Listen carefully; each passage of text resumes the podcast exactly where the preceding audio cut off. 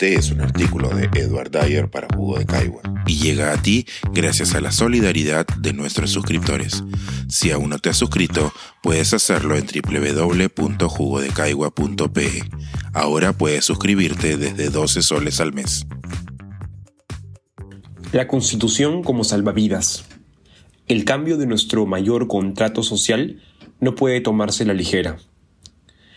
En abril de 2022, en una de sus pocas evaluaciones políticas críticas durante el gobierno de Pedro Castillo, Verónica Mendoza tildó de salvavidas político al proyecto de ley presentado por el ex premier Aníbal Torres para activar una asamblea constituyente mediante una reforma constitucional. A su entender, el carácter abrupto de la propuesta escondía un interés político, su uso como válvula de escape frente a la crisis que sufría el régimen. Nueve meses después, la historia parece repetirse, ahora como farsa. El pasado domingo, la presidenta Dina Boluarte anunció que si el Congreso no aprobaba el adelanto de elecciones para este año, presentaría un proyecto de ley para que la próxima Comisión de Constitución del Congreso elabore el texto de una nueva Constitución que, luego de su eventual aprobación por el Pleno del Parlamento, deberá ser ratificado por la ciudadanía mediante un referéndum. Es cierto que no se trata exactamente de la misma propuesta. Mientras el proyecto original de Aníbal Torres implicaba la creación de una asamblea constituyente, la propuesta aún no presentada de la presidenta Boluarte consiste en encomendar la producción de una nueva constitución al propio Congreso. Recordemos, sin embargo, que la política no presenta coincidencias gratuitas, y menos aún en tiempos de crisis. Ante las recientes encuestas que revelan una desaprobación del 71% de la ciudadanía respecto de la gestión de la presidenta, así como el 50% de identificación de los ciudadanos con las protestas sociales en contra de su gobierno, la presidenta recurrió a la idea de una nueva constitución como si se tratase de un salvavidas de emergencia en medio de su naufragio político. En abril de 2022, el panorama no era muy distinto para el presidente Castillo en términos de aceptación. El 67% de los peruanos y peruanas desaprobaba su gestión, un 61% consideraba que no culminaría su gobierno y un 63% lo atribuía a su incapacidad para gobernar. Suspendamos por unos minutos el debate sobre si resulta conveniente o no cambiar de constitución, o si conviene hacerlo mediante una asamblea constituyente o no.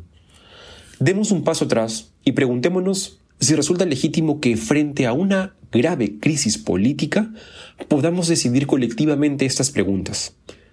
Si la Constitución representa el resultado de un acuerdo político que dota de legitimidad a la forma de gobierno de una comunidad, parece razonable admitir que debemos contar con la posibilidad de replantearnos su continuidad frente a graves procesos sociales o crisis. El problema es que hay igualdad de razones o más para dudar de estos salvavidas constitucionales. Si algo en común tienen los estudios sobre procesos constituyentes es la idea de que el cómo se llevan a cabo las consultas y las tomas de decisiones en el proceso constituyente afecta decisivamente el resultado. Eso incluye a la primera etapa, la de la determinación colectiva respecto a si deseamos una nueva constitución o no. El problema con las propuestas de Pedro Castillo y Dina Boluarte no, solo, no es solo que instrumentalizan el deseo de buena parte de la población de contar con una nueva constitución, sino que socavan el éxito de la eventual consulta popular al respecto.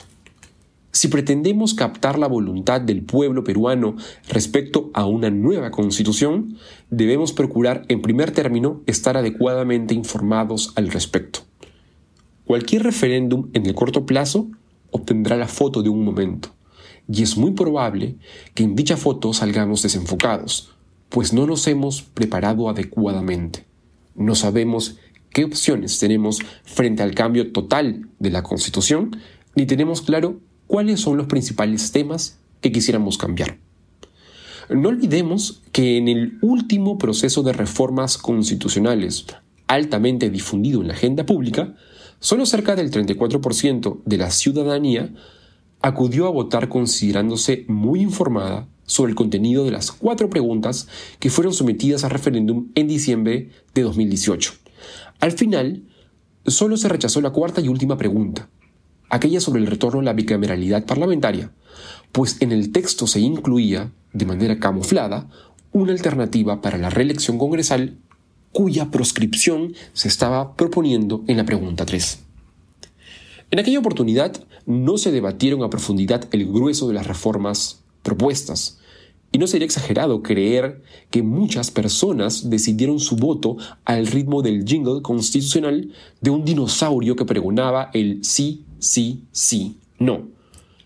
La fuerte carga emocional de rechazo contra el Congreso de la República fue determinante para consolidar la prohibición de reelección de congresistas, a pesar de que existía evidencia respecto a que la tasa de reelección era de las más bajas de la región. El resto de la historia no solo la conocemos, le estamos padeciendo en carne propia. Los congresos que sucedieron a ese Parlamento detestado del periodo 2016-2019 superaron su nivel de rechazo en las encuestas. Hemos producido una nueva casta instantánea de parlamentarios a los que no les importan las consecuencias de sus actos porque su destino político ya está escrito. Deberán dejar su curul al término del periodo de gobierno. Quienes apostamos por una verdadera consulta popular, más allá de si avalamos una convocatoria a una asamblea constituyente o no, bien haríamos en revisar las lecciones del vecino país del sur, Chile, sobre su proceso constituyente. Más allá del fracaso, existen prácticas como los diálogos ciudadanos que vale la pena replicar. Necesitamos empezar a escucharnos mutuamente con una metodología de debates inclusivos y descentralizados inspirados en el proceso ciudadano impulsado por el gobierno de Michelle Bachelet respecto a 1. ¿Qué tipo de descontento tenemos para con nuestro sistema político? 2. ¿Cuánto conocemos de nuestra Constitución? 3. ¿Qué partes consideramos importante modificar de ella? Y 4 si creemos que el cambio debe hacerse mediante un proceso constituyente. Tal vez activemos un proceso constituyente exitoso o tal vez termine fracasando. Quizás decidamos en última instancia que el camino será el de una reforma parcial o ninguna. En cualquier caso, aquella decisión reposará en el poder de las ideas contrastadas socialmente y no en un salvavidas político. Pensar, escribir, editar, grabar, coordinar, publicar y promover este y todos nuestros artículos en este podcast cuesta y nosotros los entregamos sin cobrar. Contribuye en www.jugodecaigua.pe barra suscríbete y de paso espía como suscriptor nuestras reuniones editoriales.